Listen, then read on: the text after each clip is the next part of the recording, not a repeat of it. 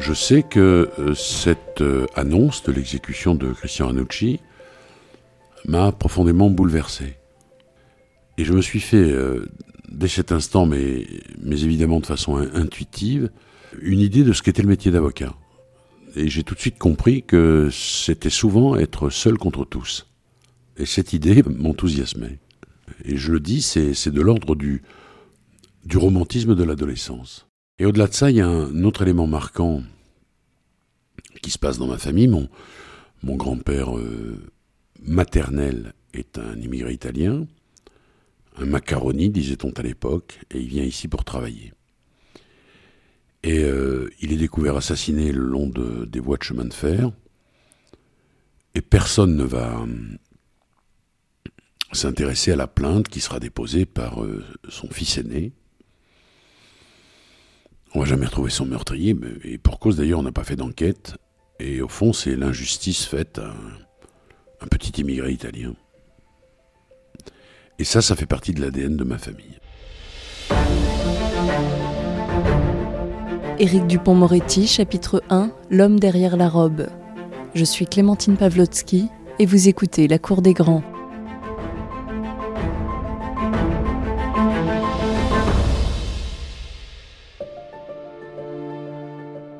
J'ai tout fait pour être un avocat connu et, sans doute euh, que passer du statut de petit-fils euh, d'immigré dont tout le monde se moque euh, au statut d'avocat embourgeoisé et connu, ça faisait partie d'une quête qui était inéluctable.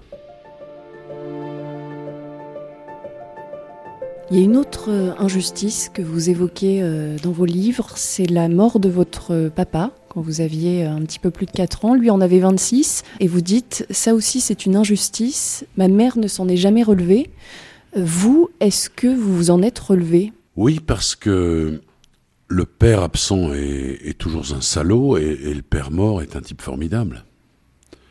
Donc je me suis, là encore, nourri de l'idée que, mon père était un type euh, absolument exceptionnel.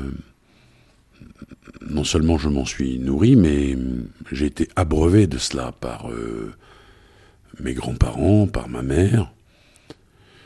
Et je n'ai pas vécu quelque chose de l'ordre de l'abandonnique. Petit garçon, j'étais certain que mon père était à mes côtés. Et aujourd'hui, euh, j'ai 58 ans, j'ai encore cette euh, certitude. Pour autant, c'est une injustice originelle, évidemment, que de perdre son père. Et l'idée d'avoir en soi à vivre cette injustice euh, originelle peut amener, euh, je crois, un, regard bienveillant sur euh, ce que les autres ont vécu. Et, c'est important d'avoir ce regard-là quand on est avocat. En d'autres termes, quand je défends un homme qui a perdu son père, évidemment, c'est la mort de mon père que je plaide. Le père, d'ailleurs, dans le, le, triangle freudien, c'est la loi. Et ça n'est sans doute pas un hasard si j'ai choisi ce métier. D'ailleurs, il n'y a pas de hasard.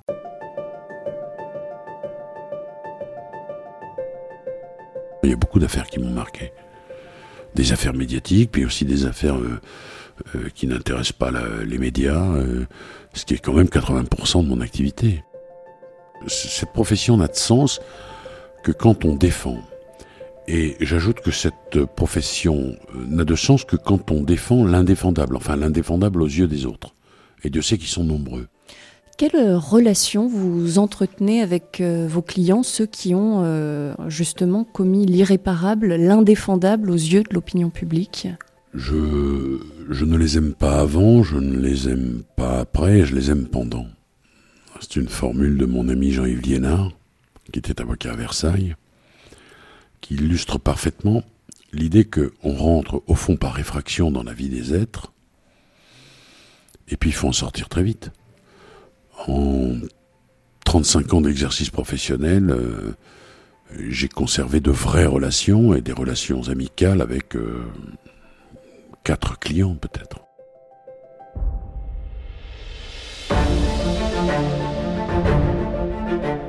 Éric Dupont-Moretti, chapitre 2, le procès Abdelkader Mera.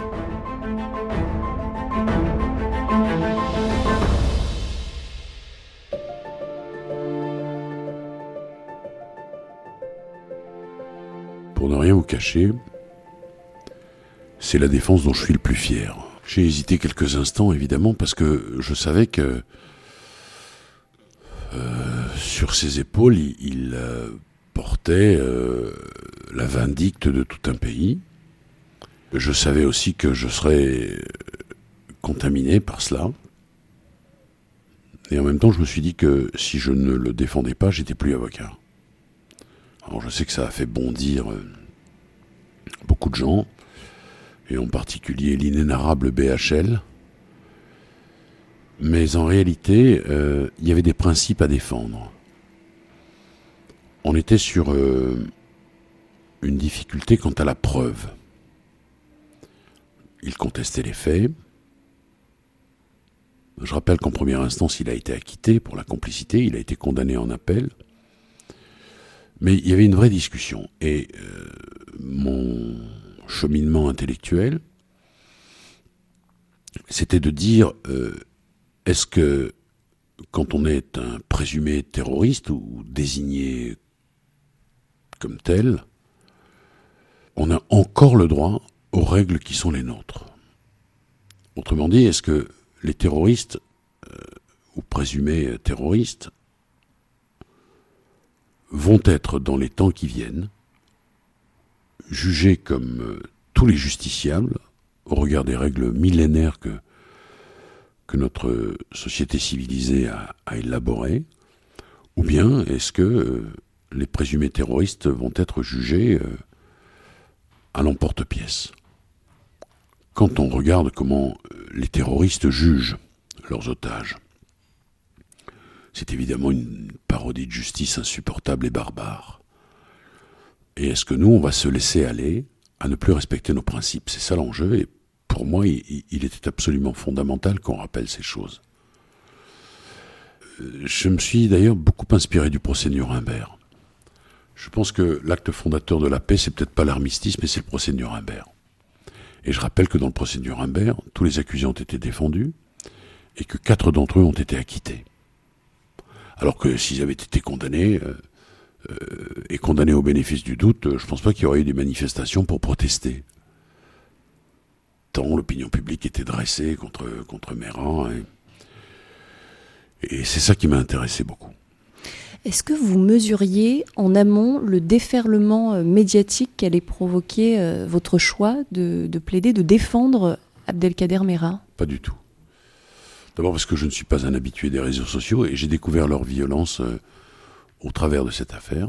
Je n'imaginais pas que ça puisse être aussi violent à ce point, je, ne l'imaginais pas. Mais en même temps, vous savez, euh, j'ai reçu une lettre sublime d'un grand rabbin belge qui m'explique que dans les textes sacrés de la religion juive, il y avait euh, matière à, à défendre Mérac. Non seulement il y avait matière à le défendre, mais que c'était indispensable de le faire et dans euh, le concert d'invectives, d'injures, de, parfois de menaces, en tous les cas une fois de menaces, qui sont parvenues à mes, à mes oreilles, cette lettre-là m'a été d'un grand réconfort.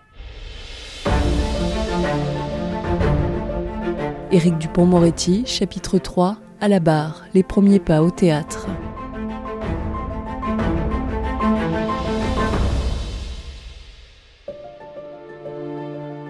c'est le, nombre euh, incalculable d'interpellations pour me demander mais pourquoi vous l'avez défendu, quel sens ça? Etc.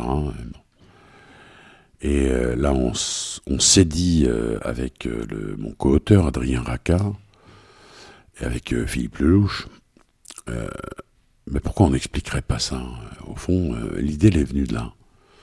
Et il s'agissait d'expliquer ce, qu'est la défense, ce que c'est qu'être avocat et ce que c'est que défendre un, Abdelkader Mera qui, incarne à un moment donné de notre société le, mal absolu. Pourquoi est-ce que vous avez eu envie de passer par le théâtre et pas euh, écrire un livre sur le sujet comme vous l'avez déjà fait par le, par le passé Je trouvais que le théâtre... Euh, me permettait peut-être euh, d'aller encore plus loin dans ce que euh, je voulais être une, une démonstration, en tous les cas, oui, une, démonstration de, de, de, la nécessité absolue de, de défendre. Je, pense que le théâtre est, est un instrument de liberté. Et puis qu'on on peut, dans une pièce de théâtre, euh, dans un livre aussi, me direz-vous, mais allier parfois des, des, choses un peu légères et puis des choses un peu plus graves. Et le contact direct avec les gens pour expliquer ça me plaisait bien, oui. Cette, cette euh, forme d'expression me plaisait beaucoup. Cet amour de la langue française, cet amour des mots, il vous vient d'où? Cet amour des mots, il vient de ma grand-mère. J'avais une grand-mère absolument extraordinaire. Ma grand-mère et mon grand-père euh, paternel se sont euh, beaucoup occupés de moi à, compter du moment où mon père est mort. Je passais beaucoup de temps avec eux. Ma mère travaillait. Et ma grand-mère, qui avait le certificat d'études, qui était ouvrière d'usine, comme mon grand-père d'ailleurs, adorait les mots croisés. Et alors, euh, quand euh, le repas était terminé, euh, on s'installait, ma grand-mère et moi, avec chacun nos mots croisés. Et le dictionnaire au milieu de la table. Il n'y avait pas de télé j'ai découvert les mots. J'adorais ça. J'avais à côté de moi un professeur euh, qui était une cruciverbiste de haute volée. Et c'était des moments magiques.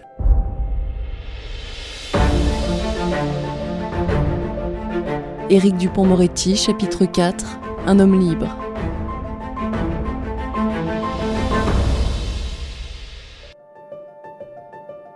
Pour revenir sur votre euh, pièce de théâtre, il y a aussi euh, beaucoup de choses que vous critiquez, les réseaux sociaux, l'hygiénisme ambiant. Aujourd'hui, est-ce que vous avez le sentiment qu'on vit dans une société liberticide? Ah oui, ah, totalement liberticide, oui, bien sûr. Mais je pense qu'on ne peut pas tout dire.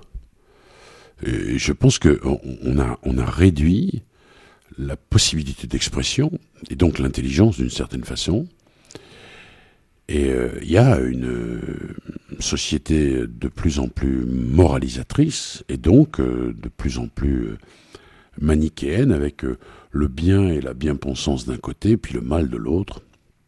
Et d'ailleurs, notre époque est une époque de, de polémique, tous azimuts.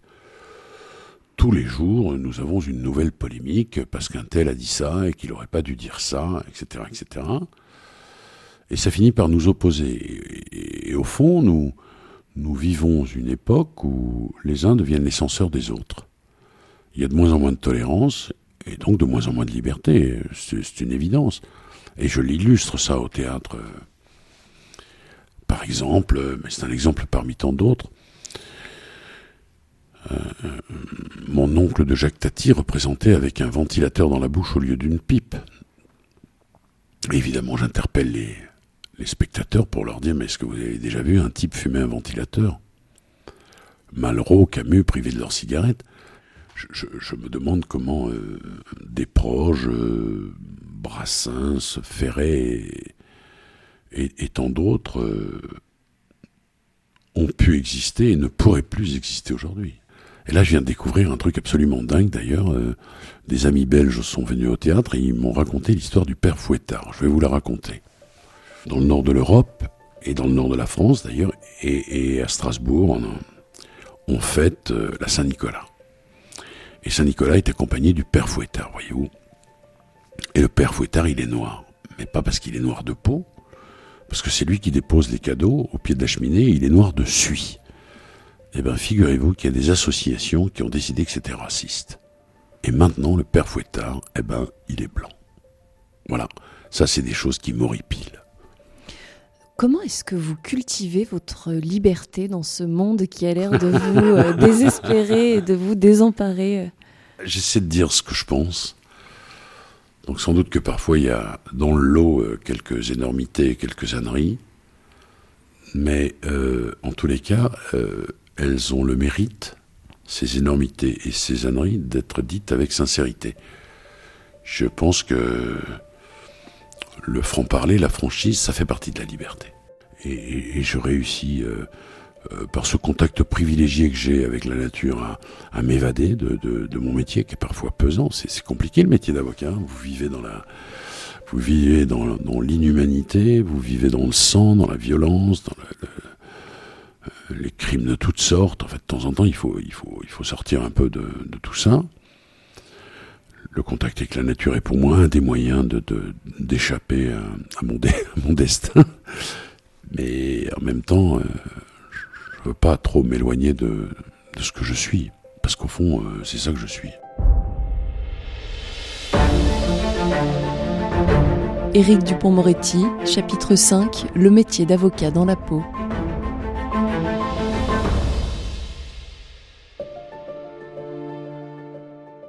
Ce métier, il est extraordinaire parce que il vous, il vous conduit forcément à, l'éclectisme. Vous rencontrez un joueur de foot, euh, euh, un ouvrier d'usine, un notaire, un, coupable, un innocent, un mec très riche, un mec euh, fauché. C'est tout ça le métier d'avocat. Qu'est-ce qui fait que vous, ça a marché?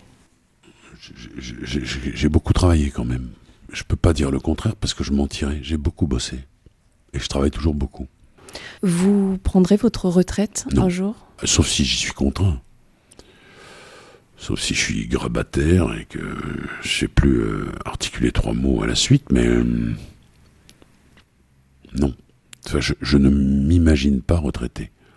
En tous les cas, je n'aspire pas à une retraite. Vous avez le désir de laisser une trace dans ce monde?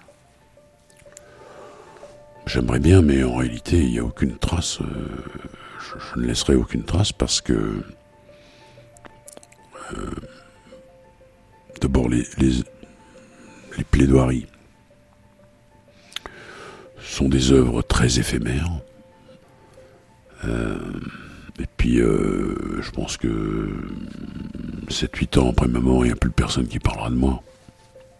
Admettons que des gens parlent encore de vous. Qu'est-ce que vous voudriez qu'ils retiennent de votre parcours, de vos combats, de, de votre vie? J'aimerais bien qu'on dise que j'étais un avocat.